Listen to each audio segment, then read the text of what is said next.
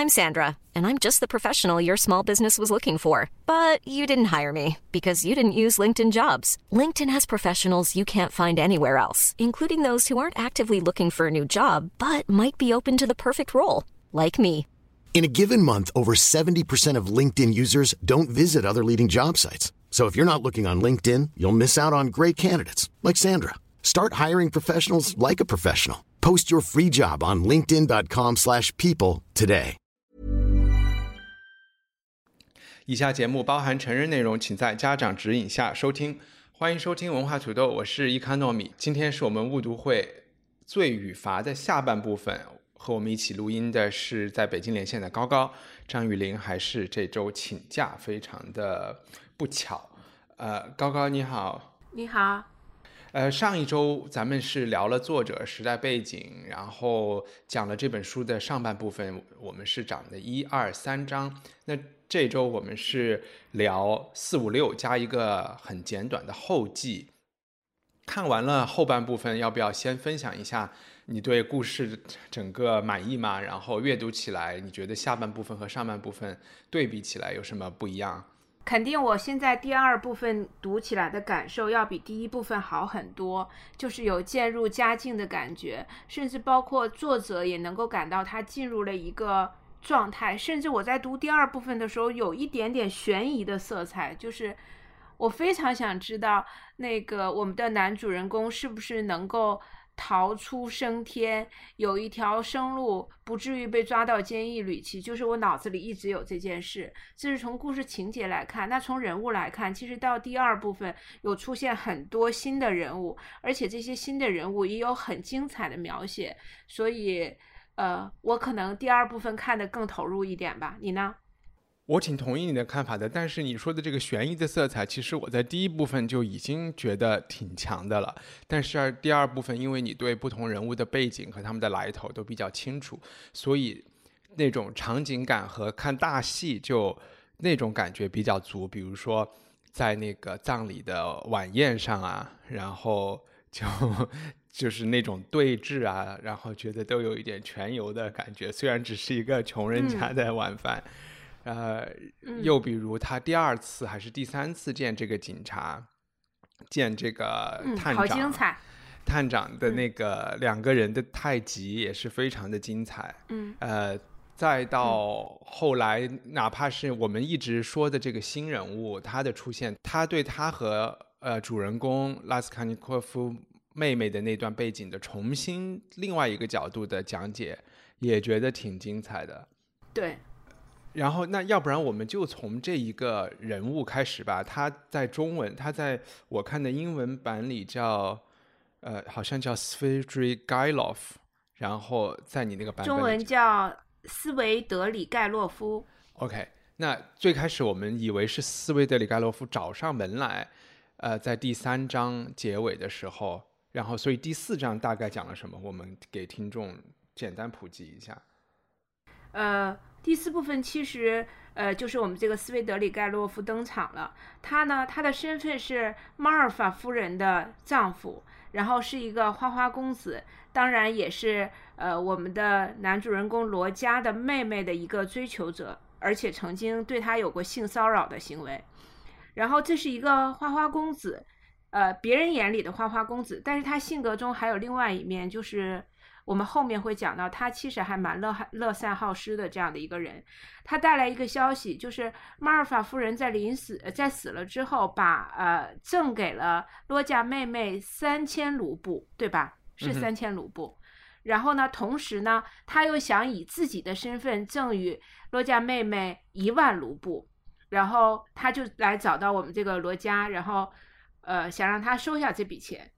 而罗家拒绝了，他说这个需要征求我妹妹的同意。然后呢，第二个场景呢，就是呃，罗家来到了呃他的妹妹和他的妹夫以及妈妈还有他的好朋友这样的一个五人聚会上，五人的晚宴上面，在这个晚宴上，罗家就带来了这个斯维德里盖洛夫来到彼得堡的消息。然后这个消息和和前面的联系就是说，这个也不是个晚宴了，他们就是吃个饭。这个饭其实就是在上半段我们有讲，他们晚上八点要见面，要把他们这门亲事、这桩婚事以及他们的矛盾都来一个大完结。然后当时就是说，只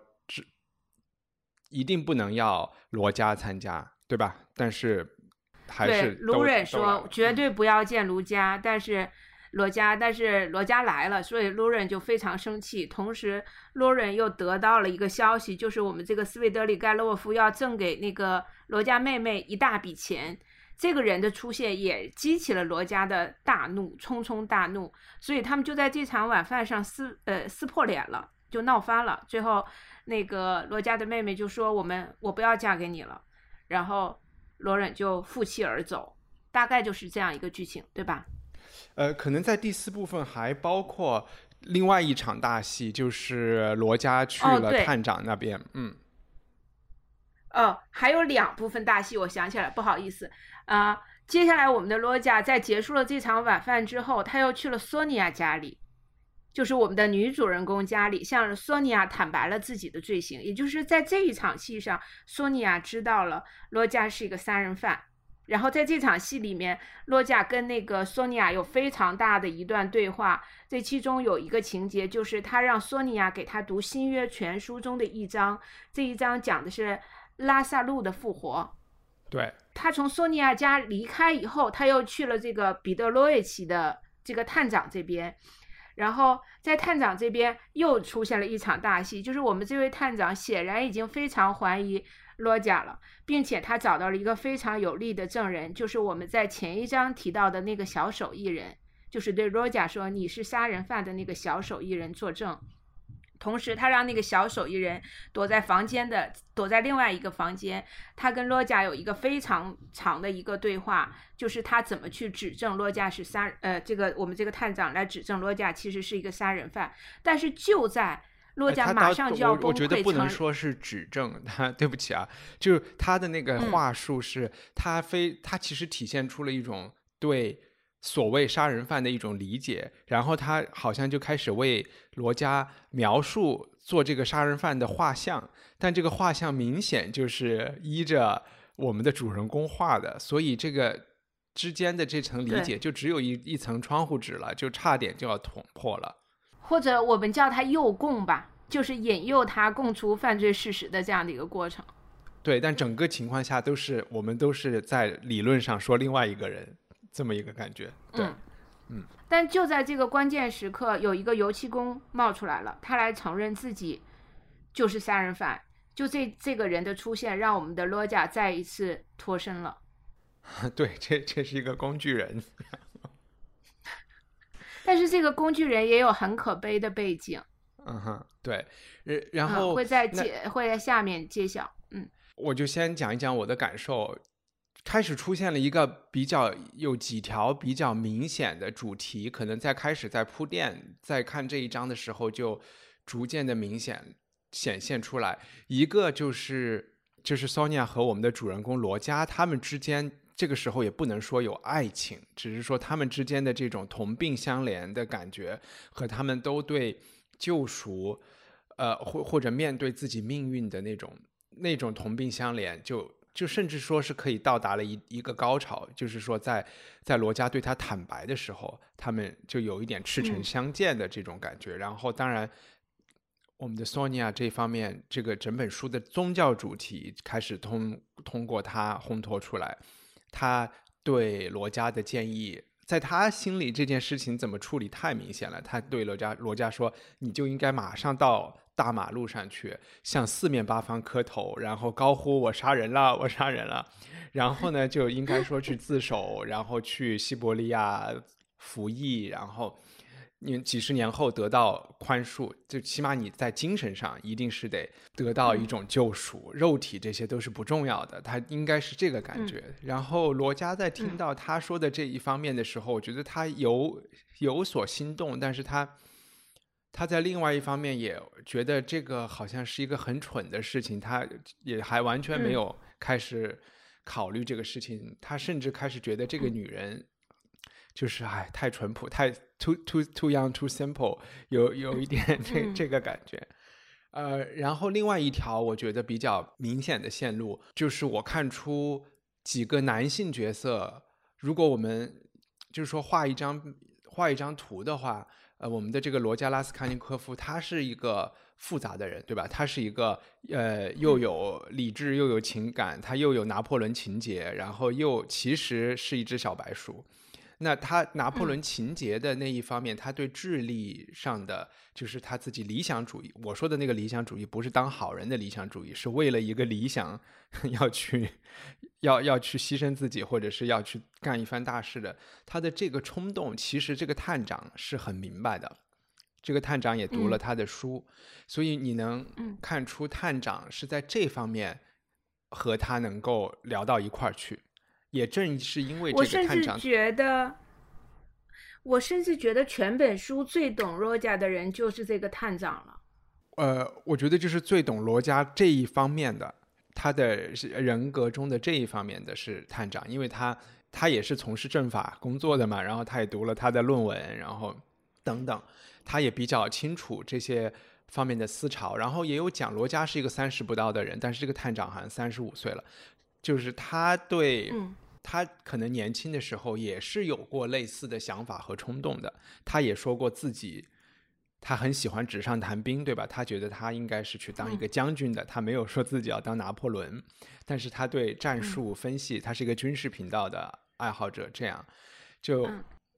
我觉得是一个这样的感觉。然后另外一条和，其实你也可以看出，索尼娅也是罗家另外一面的，就是他的小白鼠的这一面。嗯哼，就是他会对他产生一种亲切感，就还是有他心里面也有这一面，只是这一面还没有被打磨出来。另外两条线路的对比，或者甚至一条线路的对比，就是我们开始说的那个 Svidrigailov 这个人，他就是要性侵他妹妹的这个人，他就是属于嗯，可能更加不堪的这一面吧。我觉得这个人是一个。其实他是一个也挺复杂的人。我说这条线路没有太明显，就是在后来的章节，他还会更多的暴露自己。但是我也不能说他是一个简单的坏人，他还是一个，他绝对不是一个简单的坏人。对，这个我们可以在之之之后再。性格非常复杂。对，所以在之后，而且他的段位就是在我们说，呃，罗家身上有不好的一面，然后那个卢人身上。几乎纯粹的是不太好的一面，那他的这两面可能在这个 Svidrigailov 身上都有，但是这个人走得更极端一些，比他们更更有行动力一些啊。你就说，嗯，呃，要讲要怎么讲，用钱来搞定事情，他的手段更多，他的钱更多。然后后来也会发现，当人生搞不定的时候，他自己的 他自己的手段也更坚定一些。对他是一个行动力很强的人，而且目标，呃，他看起来是一个虚无主义者。当然，他肯定是一个虚无主义者，因为他的人生没有什么追求。如果说非要附加一个追求的话，那就是女人，就是情欲。但是呢，呃，他在行动力上表现的却很坚决，至少要比我们的罗贾要坚决的多。呃，对，我不知道“虚无主义”这个词，我们要不要聊一下？起码在这本小说里，或者是在德国，当时他是我们是怎么去？你是怎么理解这个词的？你觉得 Roja 是一个虚无主义者吗？我觉得我们先得定义这个词。就是我，我觉得在一般情况下，我们讲虚无主义，我们是说无神论的意思吗？我我理解不是，你呢？我觉得是一个前提啊。对，我觉得我先说我理解的虚无主义啊，就是一个人他认为他的存在其实没有什么特定的意义，没有没有他特别要追求的东西，然后没有他想寻求的真相，或者说没有他想一味就是一一以贯之坚持的价值观和主张。嗯，我觉得这是一种虚无主义。然后对比罗加呢，我觉得罗加是一个理想主义者。嗯哼。但是他表现出来的却是一个虚无主义者的特征，就是罗贾其实心中有一个模模糊糊的理想，就是他想塑造一个更好的世界，他心中更完美的世界，或者是一个强者的世界。但是他在行动上却是没有除了杀人这个举动以外，他没有做出任何有实际意义的行动。嗯，我刚才讲，我觉得无神论是虚无主义的一个前提，就是说，呃，你首先是抛弃了呃基督教给你的这一套，但是你自己也没有去建立一套自己的东西，也没有建立一套自己的准则。你刚才讲的，所以就造成了可能怎么。怎么行？就是做做善也其实也没有意义，做恶也不会有什么下场，是大概是这种感觉，对吧？啊，我我我大概，嗯，我大概能能同意这个事情。然后其实你刚才讲的，他追求女色，其实就是一种，就是去想办法满足自己今天、明天、后天出现的各种欲望，对，生理需求，基基本就是这样。OK，好，嗯嗯，呃，可能我们的定义非常的不学术，但反正这是咱们的。咱们的理解，那第对第四章大概就是这样。我说一下第五章大概发生了发生了什么事情。第五章其实我刚才说的那个呃葬礼的晚宴，那是一场真正的晚宴。我们讲了那个被马马车压死的公务员，他死了之后，他老婆其实就非常的，他老婆就完全没有抓拿了。虽然其实这个他们家的经济来源是大女儿。卖身在养活他们，所以老公死了 是少了一个累赘，对吧？但是，呃，但是老婆的这个心心理上一下就崩溃了。那我们的主人公拉斯康尼科夫给了他二十块钱，他决决定这二十块钱可能算当今天可能是两万块钱，怎么样？他花了一万块钱来办一个晚宴，因为在他心里他是一个没落的贵族，他一定要讲这个排场。然后我觉得这里面有很多这种写实的东西，特别细节非常有趣。就是说，其实邻居们稍微有一点自尊的邻居们或者朋友们都不好意思来参加他这个闹剧或者他的这个发神经的作为，因为他就是要把自己的后半就是所有的钱都造了，然后最后当讨口去去要饭，对吧？所以来的人呢，都是一些来看热闹啊，就是来蹭饭的人。对。都是一个下等人，大部分都是下等人。对，来吃饭的其他的，我们几个主人公都来了。在这边发生的一个闹剧，就是卢人和呃和罗家妹妹之间的矛盾，以及和罗家之间的矛盾达到了一个更大的高潮。因为卢人自己搬石头砸自己的脚，他设了一个套，想陷害 Sonia，通过陷害 Sonia 来证明。我们的主人公喜爱的这个女人是一个这么有问题的人，那我们的主人公也有问题，所以他对我们婚事的反对也不成立，大概就是一个很牵强的逻辑。那这件事情，嗯，这个闹剧我就不去形容了，最后败露了，这是一场大戏啊。然后基本卢人的这个工具人的这个命运也就也就结束了。他的这个工具人的命运结束之后，就让其实就把卢家的妹妹。给解放了，卢家的妹妹没有了这个婚事，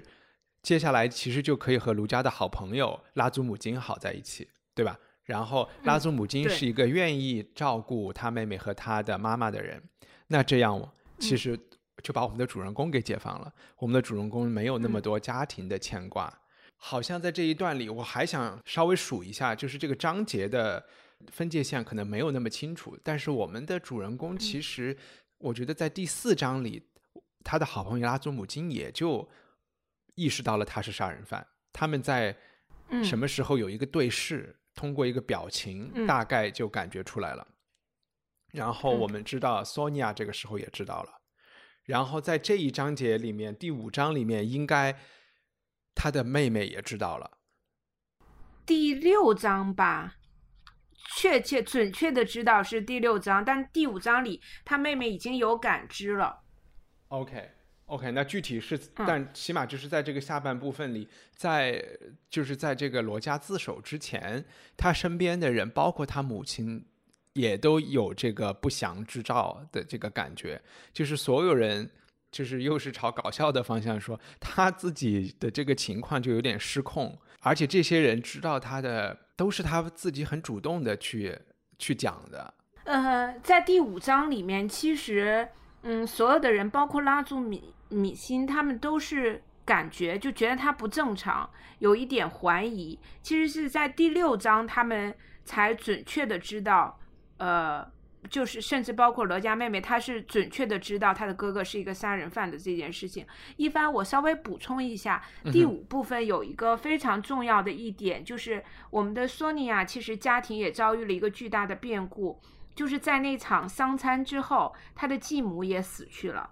嗯哼，就是我们的 Loren 不是在那个商餐上面，然后搞了一场闹剧要陷害索尼娅，然后这个闹剧就让他的继母陷入一个大崩溃的状态，他就已经进入发疯了。然后商餐结束以后，他的妈妈就跑到街上，领着一群一群遗孤，然后在那边表演卖唱，同时一边的一一边卖唱一边说我们是一个贵族。最后他就疯掉了，死去了。所以索尼娅等于这边的家庭负担也被卸掉了。然后在这里面还有一个很精彩的一个小小的环节，就是斯维德里盖洛夫其实也目睹了这个悲剧的发生，然后他拿出了一笔钱帮索尼娅呃来安葬了他的继母，还把他的那些那个同父异母的妹呃弟弟妹妹们安排进了比较好的孤儿院。同时，他也向我们的男主人公罗贾表示，他已经知晓了他的全部的杀人事实。因为罗贾在跟索尼娅对话的时候，这个斯维德里盖洛夫就在另外一个房间偷听。他们是邻居，对对，你记得这个情节吧？我我完，我记得，我记得。所以在这一个第五章，有一点像是一个承前启后的，把一些呃没用的人给杀了，然后呃一些我们刚才讲。就是解放主人公，其实这方面把主人把女主索尼娅也解放了，就是说她的母亲没有了，她的父亲没有了，然后她的弟弟妹妹都进孤儿院了，对吧？这基本是第五章。那第六章讲了什么呢？第六章就是慢慢的越来越多的人，就是越来越多的人知晓了这个。呃，第六章先是第一个场景，就是我们的这个探长先生博尔菲里再度拜访了罗贾，然后。并且再次表达了他对罗贾的怀疑，然后开始劝他自首。就是而且这一次是他去罗家家里面，之前都是在警察局，所以这一次是一个私人拜访，他们之间就是更加的有点打开天窗说亮话的，就是说，对，在这儿你就不需要对我掩饰了，我我也没都我也没有任何证人，也不能对吧？你在这儿就算跟我坦白了，我也。并不能就拿这个当证据，你还不讲？对，甚甚至罗家也向这个探长坦诚了，就我就是杀人犯，你又能拿我怎么样呢？就是你有没有证据？然后我们的探长说，啊，如果你不去自首，可能摆在你呃，就说你摆在你面前的其实就是两条路，要么你就会自杀，要么你就会自首，因为你是一个有道德 有道德的人，你不会选择逃跑。就是，我就觉得他非常了解洛家的那个心理啊，我所以我就 就是通过这一次对话，我再一次坚定了探长真的是一个好探长，就是很聪明。我们是在讲第六章对吧？第六章是不是一开始其实是这个斯维德盖洛夫和和妹妹之间的一个摊牌？呃，不是，那个还要再往后。OK，嗯。那现在我们讲一下他和他妹妹的这个摊牌呢？对，然后呃，我就续着往下讲了啊。然后这个这个结束了这场拜访之后，我们的男主人公呃就又跑到斯维特里盖洛夫家里面去问，就说你是怎么知道我这个杀人真相的？然后斯维德里盖洛夫就说我是怎么怎么听到了这件事情，同时他又讲了很多关于他过往的一些身世。而且表达了他马上要跟一个十六岁的未成年的女孩结婚，就是在彼得堡。我们的男 主人公不知道出于什么目的，他就想跟这个斯维德里盖洛夫要一起走一段，他们俩要一起出去。然后这个斯维德里盖洛夫就把他给甩掉了。其实他这个时候需要去见那个罗家的妹妹。然后罗家的妹妹为什么要去见他呢？其实第一，他是想去见索尼娅。他想通过这个斯维德里盖洛夫去找到索尼娅，然后去问索尼娅他哥哥到底发生了什么事情。斯维德里盖洛夫就把这个呃罗家妹妹带到了自己家里，去向他求爱，同时也胁迫他，就是我知道你哥哥的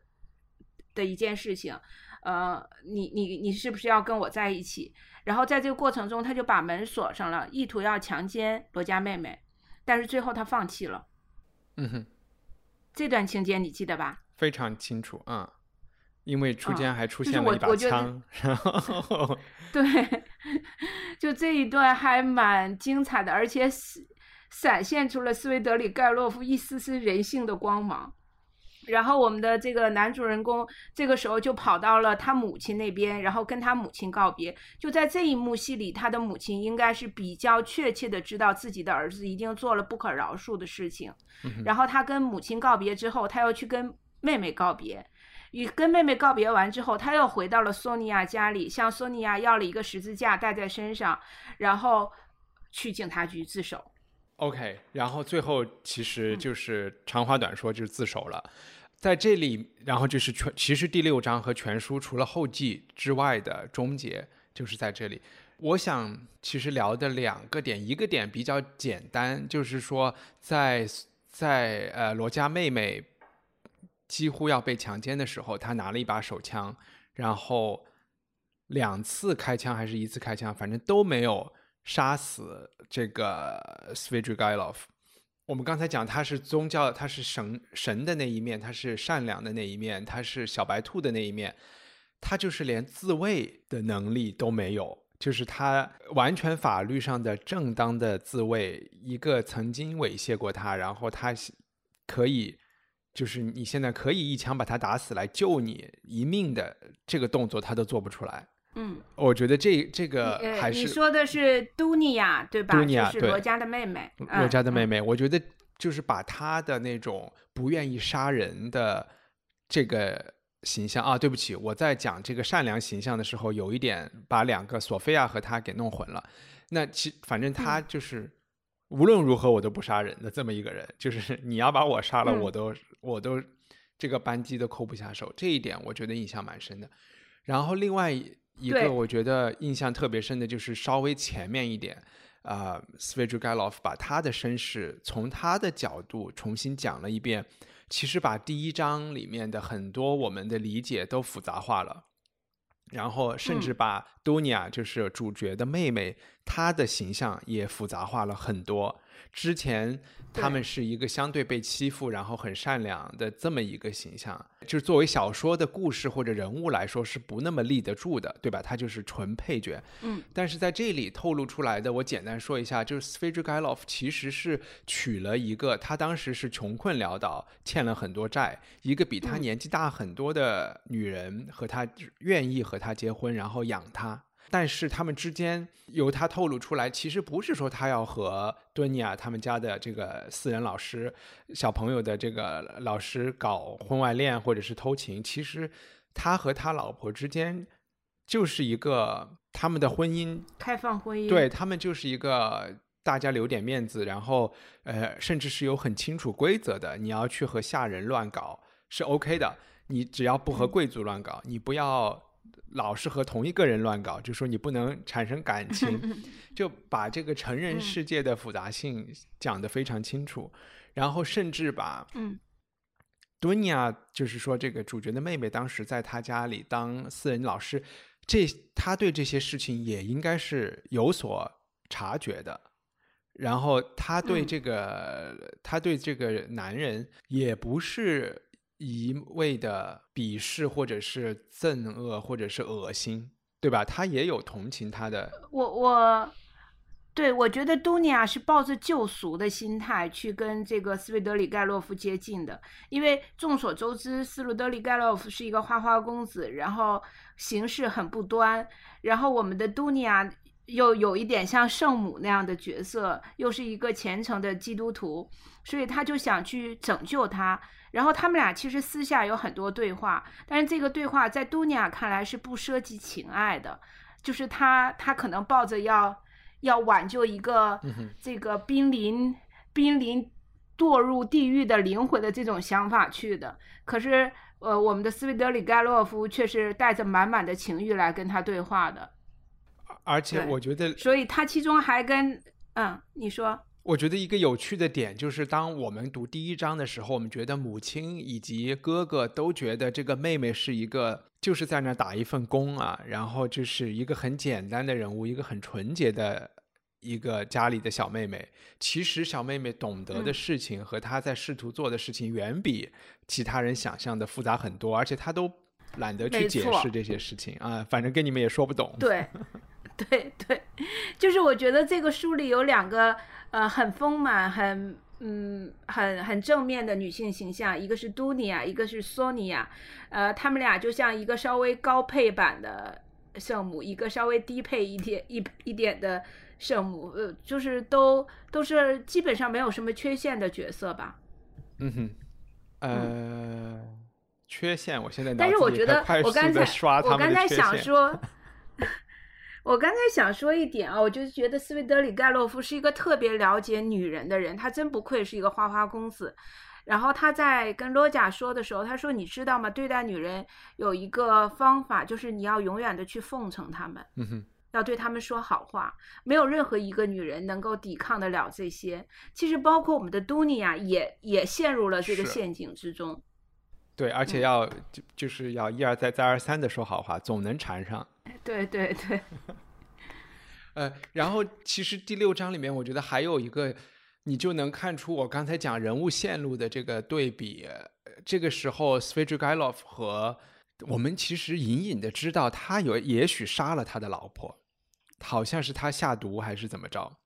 他有其实有身上有两个污点是没有被坐实，但是有线索的。一个是说他谋杀了他的呃他的太太，就是马尔法太太，因为杜尼亚在跟他的对话中曾经说过，你之前跟我表达过你想毒死你的太太，并且你已经买了毒药。这是有明确的说的。然后他说，但我没有做这件事情，我没有做。那第二个就是他很不堪的一个罪行，就是他曾经奸污过一个幼女，好像十四岁的幼女吧。嗯哼，最后这个女孩自杀了，应该是死掉了，因为她在这个我们这个斯维德里盖洛夫在自杀之前，他曾经做过一个噩梦，在那个梦里面有一个小女孩的形象出现，嗯哼，记得吗？记得一个五岁啊的小孩，他把在那他抱上个梦里床。对对对对，我想这这这两个罪行应该是没有明说，但是但是基本上是可以被坐实的。嗯，然后我刚才讲的这个、这个人物的对比，就是这个 s v e t r i g a i l o v 他自己身上也背着人命，也背着这种很大的包袱。你刚才说他是一个虚无主义者，呃，但是嗯可能他也不能做到百分之百的无所谓。呃，当他知道或者他人生唯一的追求，这个时候就是和多尼亚能够结婚，然后私奔私奔去美国怎么样？凭着他还有几万块嗯钱，对，可能在今天来说是几嗯上百万块钱，他没有问题的。但是当这一个可能性都在这个他的企图强奸和这个这一场戏之后成为泡影，他也就没有什么盼头了。呃，那他这个嗯时候就和、就和我们的主人公一样，是两个没有任何盼头、没有未来的人。然后这个时候，你就能看出他们在处理自己后事的时候，其实就是面临了一个很、很、很终极的问题：要不要自杀这个问题。那嗯。我们能看出 s v e t r i g a i l o v 这个人是在按部就班的处理自己的身后事，他的那些钱，他都是做了很好的安排，给多尼亚一部分，给这些孤儿一部分，给自己的未婚妻、嗯。家里人一部分，然后也跟他说我嗯要出差，要去美国，要很要去很远的地方之类的。甚至他还给了索尼娅，对他，对他还给了索尼娅一些债券。对他把所所，而且还交代你任何人找你套这个钱，你都不能给这个钱。而且我觉得嗯这个很、很很有趣，就是说，呃，给其他的人是现金是可以被完全被花掉的，但是给索尼 娅这种没有理财财商的人，他给的是债券。就是一个国库券，你只能领固定收益，对然后慢慢花。对，因为其实他还他其实还蛮聪明的，因为他知道索尼娅可能如果那个我们的罗贾要要去西伯利亚服刑的话，索尼娅一定会跟着去。那跟着去的话，你可能就需要钱。那这个钱呢，它是一个细水长流的，要有一个稳定的收入，所以我就给你了一些债券。就他还他很冷静，也很理智，然后做事情也很决绝，不像罗贾那么糊里糊涂的。对，然后最后他在最后他，就冷静的自杀了。对他对自己开了一枪，然后掉掉河里。对这两个人物的对比，其实我们的主角他做不了这个，对吧？他对他做不了。当然，我是也是一个完全可以理解，就是自杀是一个需要非常怎么讲冷静的头脑才做得出来的一个一个选择。我们的罗佳他就最后还是去选择了自首。那你觉得整个故事的我们这第六章完就是发展，其实和我们之前上一个礼拜聊的不太一样。就是按照我记得你的判断。他可能自首的时间点会更早，然后爱情在中间起的作用会更多，没没有到全书的最后一页纸，他才他才去自首。呃，但是我我我觉得爱情对于罗家的拯救来说起到了非常关键的作用，这是这也是对比斯韦德里盖洛夫一个最大的不同。呃，如果最后都尼亚接受了斯韦德里盖洛夫，也许他可以得到救赎，就是因为所有的爱都对他关上了门，他选择了自死亡。那我们的洛贾有有他的女友的爱，有索尼娅那种特别虔诚的爱，有妈妈的爱，有妹妹的爱，有好朋友的爱，有这么多的人爱，也许这也是让他没有自杀的原因吧。当然，同时因为他是一个道德责任感非常强的人，他不是一个纯粹的虚无主义者。同时，他也不认为自己有错。我甚至觉得他去自首是出于某种内心的对自己的谴责，他才去选择了自首。他觉得这是他应该承受的惩罚。呃，哎，对，我们把后记讲完以后，还可以聊一下他最后其实是怎么想的。他没有你你说的这个，我觉得很同意。他其实，在他心里不存在认错这件事情。他觉得他犯的 错都是一些。技术上的小错误，胆小鬼的错。对，对他觉得他自己不够勇敢，还是不够勇敢。那在这本书结束之后，呃，很多人会觉得其实它是一个相对开放性的结尾，就 OK 了。但作者去添了大概好几页后记，在这个后记里面，就事情发展的比较快。我们知道他被呃逐放到西伯利亚去服苦役，那在这个过程中，索尼娅是跟着他的。我依然不太同意索尼娅之前对他有多大的爱情啊，我觉得这个是没有挑明的。但是索尼娅跟着他去了，因为他也没有别的去处。那呃，他的妹妹和和拉祖母金，就还有妈妈在圣彼得堡，他们结婚，三个人住在一起。妈妈过了一阵以后发疯死了，然后在这个过程中还稍微讲了一下他的判刑，给他判的挺轻的，八年。这八年的刑是基于。大家觉得他当时是有一点癫狂啊，然后并没有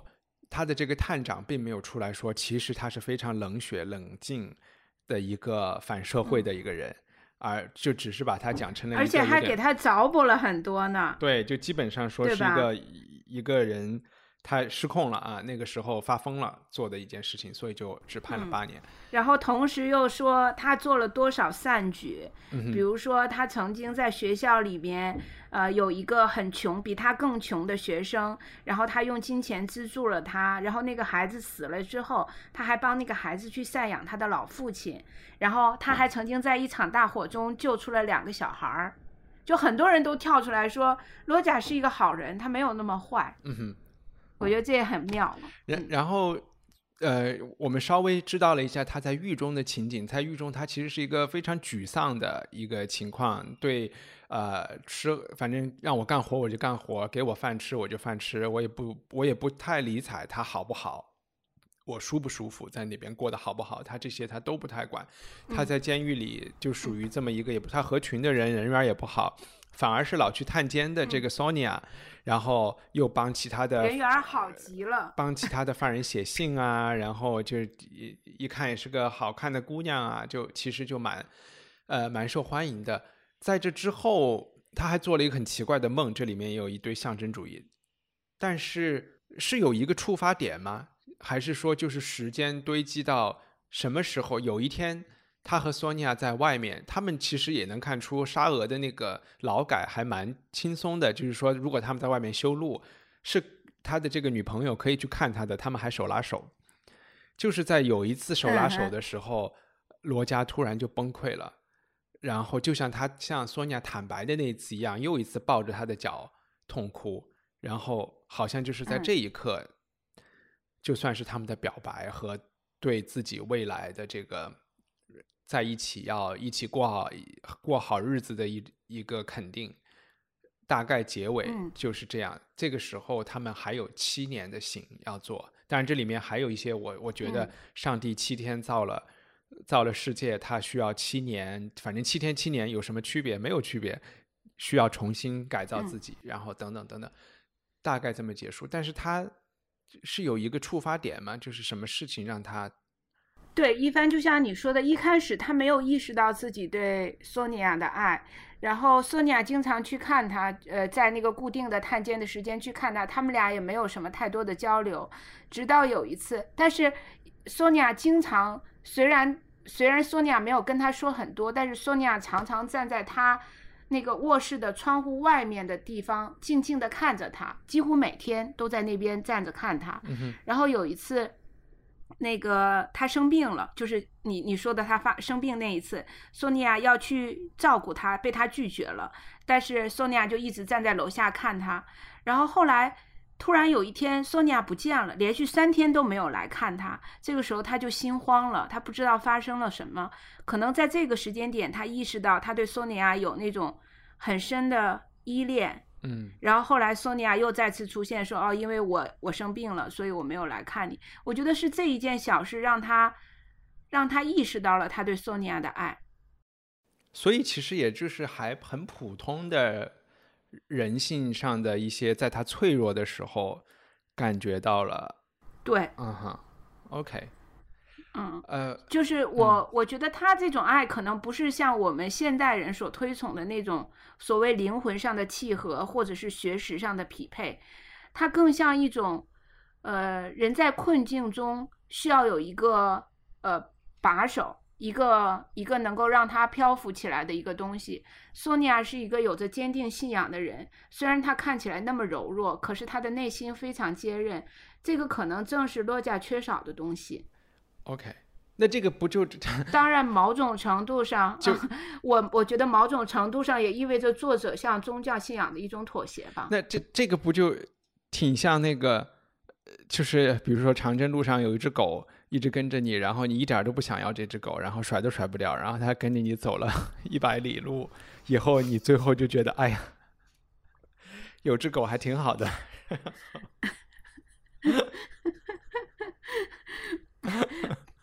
没有那么简单了，就是我我觉得那种那种可能，呃，作者对于对于最后的这个结尾，还是代表了作者对于宗教的一种，对于所谓信仰的一种，嗯，一种推崇吧。就是在洛迦的心目中，他其实之前有一种他所信奉的那种超人哲学也好，或者是强人哲学也好，呃，直到他到西伯利亚服刑的时候，他都觉得这套哲学是没有任何错误的。是这个，只是自己不够强大，没有不能做到像拿拿破仑那些强者一样，对做对自己所做出的一切负起全部的责任，他还是太软弱了。但是，嗯，我不知道是什么慢慢的让他这种强人哲学或强人价值观发生了变化，也许就是索尼娅的爱，或者是信仰宗教信仰的感召，最后他抛弃了他的那套东西。你觉得你怎么理解你是觉得他抛弃了是吗？对，我觉得我觉得其他，他至少他不再不再不再执拗在那个里面了。我觉得其实还挺复杂的一个事情，就是人在慢慢 长大或者是变老的过程中，他的一些优先级的事情是会变的。我我现在不仅仅是在说小说啊，可能就是年嗯轻、这本书里也讲，年轻人会对理论的东西啊，会对理想主义的东西，呃，会会有一种，其实我觉得。在我看来，就还是说对世对世界的一种抽象化的思维吧，就是这些理论和理想对世界的抽象化的思维，它简单纯粹，对吧？光芒万丈的这种东西，就会嗯觉得它的吸引力很强。然后当他经历的事情多了以后，呃，人往往会在会对事情的复杂性，会对事情没有那么简单，然后会对。呃，或者是我们讲的，就是他尘缘未了，对吧？这个嗯不管是对他的家人、朋友，还有还有说这个对他不依不舍的这个 Sonia，，他的这些各种人的亲情、呃友情、爱情这些东西没有办法了断，就整个这个东西，这个世界就从很清晰的善恶或者黑白的这种碰撞，慢慢就变成了一个比较混沌的、温暖的，呃，紧迫性也没有那么强的事情了，就变成了 得过且过，能，然后，对吧？然后吃一顿算一顿。我觉得人往往会有这种经历，或者是一个这个过程，然后他在我看来。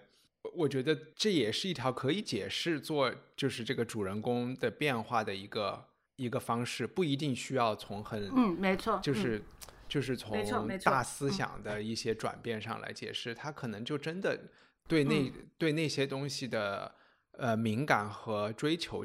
度就弱了。嗯，没错没错，呃，对，这这是我的就是搞笑解读，但是我当然还有还觉得从小说的角度讲，他做了一个梦，呃，这个就是我们就涉及到这个小说到底想说什么。他做的那他在监狱里做的那场梦，就是世界发生了一场瘟疫，这个瘟疫的后果就是嗯。每个人都觉得自己掌握了真理，然后这个世界就嗯。变得特别的乱。那当然，这个象征就非常的明显了，就是说，当这个世界上每个人都觉得自己是拿破仑，都觉得自己是毛泽东，觉得自己是列宁的时候，觉得自己是希特勒的时候，都有一套我要如何拯救这个世界的方针政策，然后那肯定这个世界就完蛋了，对吧？呃，所所以通过这个梦，虽然这本书没有做一个很详细的解释，但是作者的意思应该是说，他突然明白了一个道理。其实这个道理就是我们第一次聊天就有讲的，就是说，你就应该去想，如果每个人都这么做，你会，你你会做什么？这个其实在当时来说也不是特别新鲜的理论，就是放在呃启蒙运动的时候，康德也就跟大家有讲过，你要去设想你想做的事情，如果所有的人都去这么做，会是一个什么样的情况？来来作为一个人世间的价价值判断的标准了。所以，嗯，这个可能是作者想说的啊、想说的点。对，这一段写的也很精彩。其实就像一帆你说的，呃，他用了一个梦，然后他用了非常大的篇幅，甚至是很长的排比句子，非常明确的表达了他对于那种人人都自以为掌握了真理，但整个世界却陷入了一片混乱的场景的描述。嗯哼，然后这可能也嗯是很多人为什么说他这本写于一八六几年的书，真的就把我们知道一八六几年其实是呃俄罗斯就是沙俄废除了农奴制，是六一年吧？嗯农奴制，嗯。然后这个东西其实以及西方的西欧的这些思潮的涌入，然后农奴制废除以嗯。后，也就意味着你呃一个很古老的一个你们的社会的一个基石被被拆走了，现在你们要开始现代化，会遇到很多很多的问题，所以在他这本书写完的五十年之后，我们就看到了十月革命，对吧？然后之后就是大混乱。这也是为什么其他很多人说多斯托耶夫斯基能是一个如此能够先见预言家对预言到二十世纪人类遇到的众多的问题，他都可以从一个穷学生想当拿破仑的这么一个冲动出发，就就能看到这这种思维模式，它必定会带来的后果就是一团糟。甚至直到，甚至直到今天，我觉得在互联网上也还是有同样的情形存在呀，对不对？啊那今天我们完全是人人都觉得，对，就就是，所以他想，多斯托耶夫斯基想说的事情，就是哪怕上帝是耶稣说的事情，基督教说的事情是不是真理，他都情愿选择这一套不是真理的东西，而不是选择真理，因为真理可能带来的就是一个巨大的混乱。所以从嗯这个角度讲，他就是一个很传统的保守主义者，就是他不是一个激进的想去改革社会、变革社会，或者是觉得知识分子应该来统领社会的。他情愿要一个要一个强人的暴君，或者是一个专制的一个传统的一个政教合一的，当然是相对来说你不要 太。哎，你这种表达方式，我怎么突然想起某位伟人曾经说过：“知识分子永远无法跳脱自己的阶级局限性。”哎，这个不太一样，这个是一个激进的理 论，就是知识分子无法跳脱阶级局限性，是因为知识分子不够革命，就是因为知识分子会东想西想。但是在在朵斯托耶夫斯基的这本书表现出来的是说，知识分子。就是我们的拉斯康尼托夫，他拉斯康尼科夫知识分子是会去做这些事情的。所以说，你那句话的那个人，他其实本身就是一个拉斯康尼科夫这样的一个现代人。嗯，他只是觉得其他的知识分子不够他这样的知识分子一样有勇气，不够他那么决绝。对，对，不够他更像拿破仑。对，哎，我觉得这本书很有意思的一点啊，就是。呃，你看起来他写在一八几一八六一八六六年，时隔现在也已经一百五大概有过去一个多世纪，嗯，对，将近两个世纪了。但是这里面有写写到的很多人物，我觉得在现代都依然依然可以复用。就是有一个很小很小的人物，我不知道你还有印象吗？就是卢人想害索尼娅的时候，他有一个同屋的室友，嗯哼，后来就是这个同屋的室友跳出来指认罗人的这个这个这个阴谋，嗯，才让罗人败露的。嗯哼，这个男孩子很有趣啊，就我们的作读那个这个作者其中有就一句话对这个男孩的描写，我觉得就。很形象，我我读了这一小段以后，你就觉得现代有很多人其实是跟他很像的。他叫安德烈·谢苗诺维奇，的的确确有点傻头傻脑的。他追求进步，并跻身于我们的年轻一代的行列，完全是出于一时的青春激情。他是那些数不胜数、各式各样的言行庸俗、思想幼稚、自大才疏而又刚愎自用者之一。这类人对于最流行的时髦思想，必定是顷刻间便趋之若鹜的，紧紧依附的，为的是立即把它庸俗化，并且在一瞬间把他们有时竭尽全力的一切漫画化。嗯哼，就是我不知道为什么，我读在这一段的时候，我就我脑海中就浮现出互联网上的那些杠精。我觉得不仅是杠精，因为这些年轻人都是到圣彼得堡，然后包括我们的卢人，他从乡下来圣彼得堡来找这个人，也是他觉得这个人是比较懂行的，他知道现在流行什么，然后什么东西火，对吧？这个和你去中关村咖啡店里，比如说你是刚毕业的人，然后或者是怎么，你刚到中关村，你去。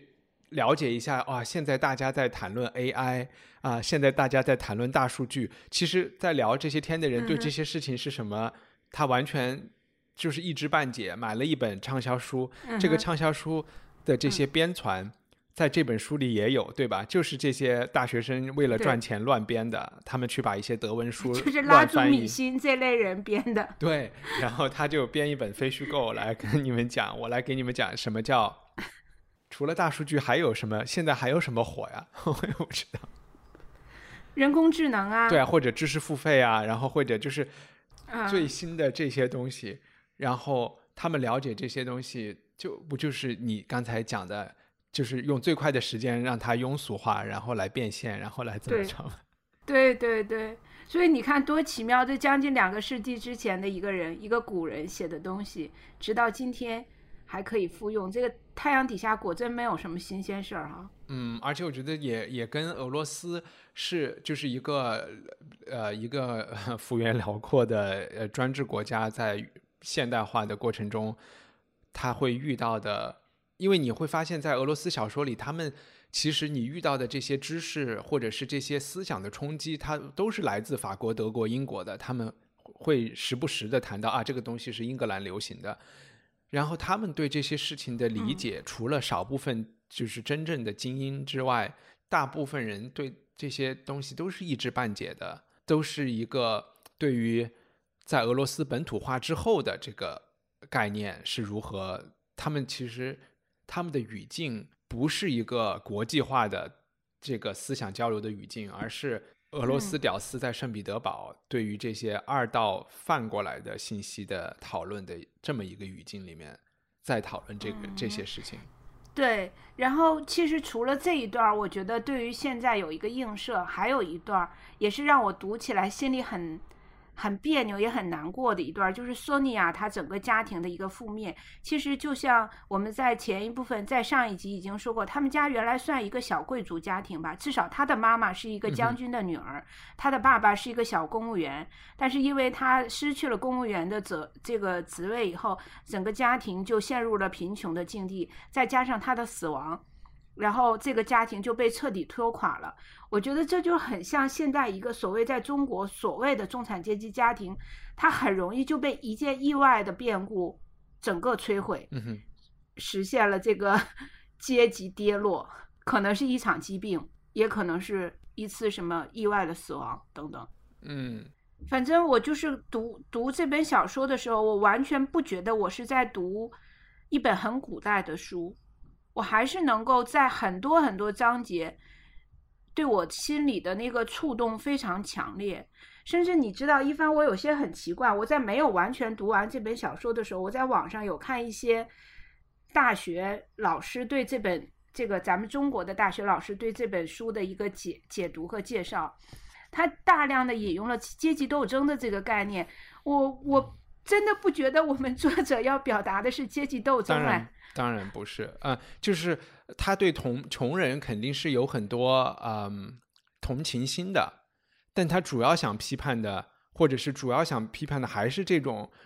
俄罗斯在变成在从一个传统的呃东正教的基督教的社会变成一个现代社会，然后这个现代社会在他看来是一个挺恐怖的，是他噩梦里的那个，就是没有上帝的标准之后，每个人都是自己的标准。嗯。那就是非奸即盗啊，就是一个这样的一个情况了。嗯，对，就是，嗯，我甚至觉得他在这里面描写的所谓的这个阶级对立里面的这些有钱阶级，也不是那么十恶不赦的。呃，这里面有一个人，就是那个索尼娅的妈妈，不是在街头发疯，然后生病吐血，这个时候有一个文官，看起来很有钱的一个人。还伸出援手帮他们去那个解，就是帮他们解救于危难之间的这样的一个人，就是我觉得这里的人可能我们可以用庸俗来形容他，或者说可以用他用头脑不清楚来形容他，但是他没有除了路人以外，我觉得这里没有一个十恶不赦的人。嗯哼，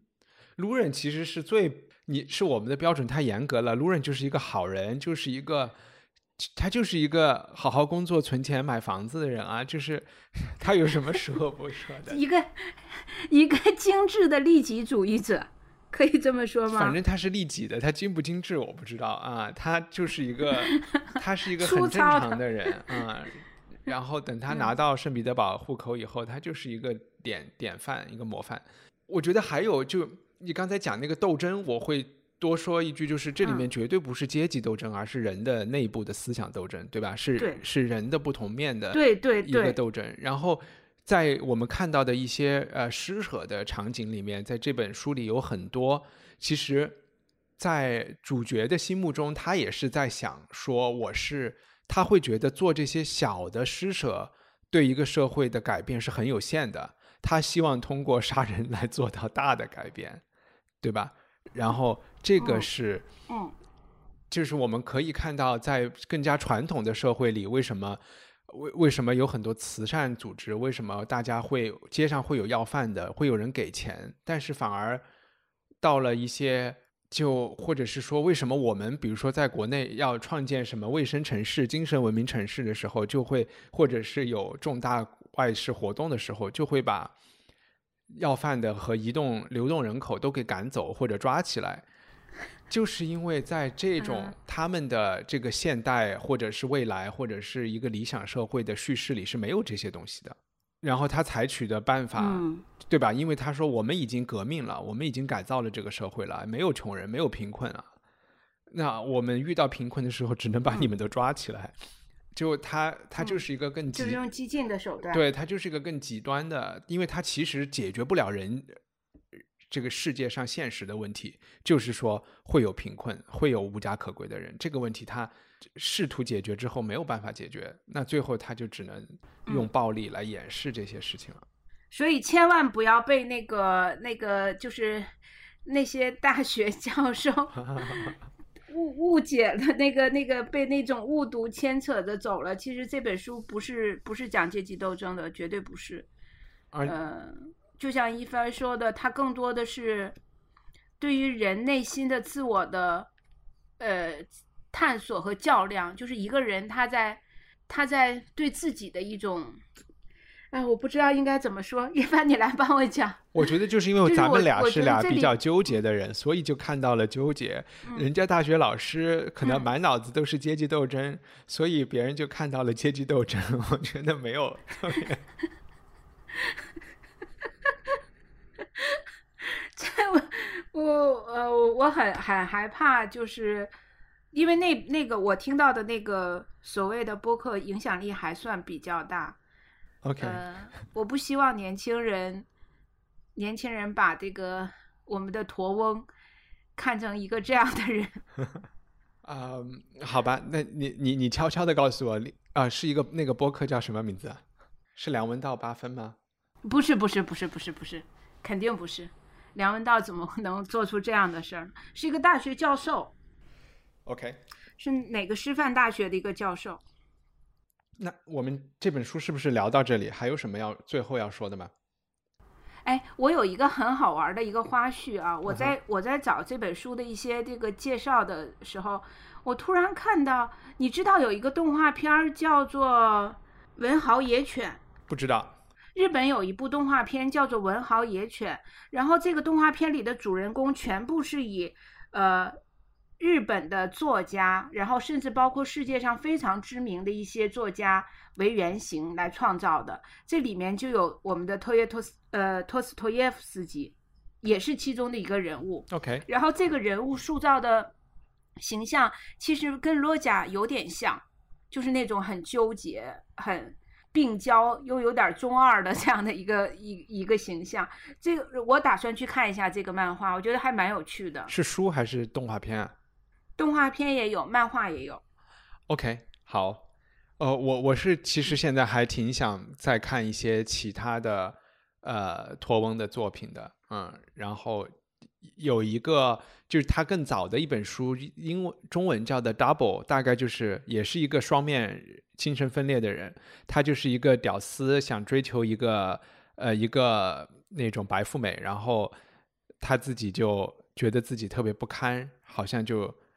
幻想出了一个高富帅和他是一模一样的，然后这么是这么一本小说，我就我觉得这个我挺想看的。我我我想是是叫白翻译成中文是叫白痴吗？不是，呃，双重人格好像是叫双重人格。嗯，那你想，你你你难道不想看那个驼翁的另一部剧作吗？啊，卡拉马佐夫兄弟是吗？嗯，我卡拉马佐夫兄弟。可以看，对我来说有点，就我我看过里面的就是最著名的那一章，就也很长了啊，因为那一章其实是这本书《卡拉马佐夫兄弟》有点像罪与罚，最后不是说他七年之后的重生是另外一个故事嘛，在后记里，嗯，那多斯托耶夫斯基是想写这个他的就是我们的拉斯康尼科夫的重生的，那这一本《卡拉马佐夫兄弟》。被有的人说是他重生这一个故事的一个起始篇，就是一个一个序，当然这个序就一千页长啊。然后只是他最后没有机会，他他不是死的比较早嘛，就没没有机会完成这些他想想做的这个事情。嗯，好吧，好吧，那我们就聊到这里，谢谢高高。好，谢谢一帆，拜拜。希望你喜欢这期节目。除了分享文学名著的误读会，文化土豆还有每月一次的经典话剧栏目叫调戏，以及每月一次的非虚构阅读分享叫 Unpack。我们的大部分节目都可以免费收听，但是从下一期起，Unpack 栏目会在我们的官网上仅对文化土豆赞助人听众提供。赞助人的费用用来资助我制作文化土豆的全部节目。我也想邀请更多听众能够去我们的官网购买赞助人计划，我们的网址是 culturepotato 点 com。感谢你的支持。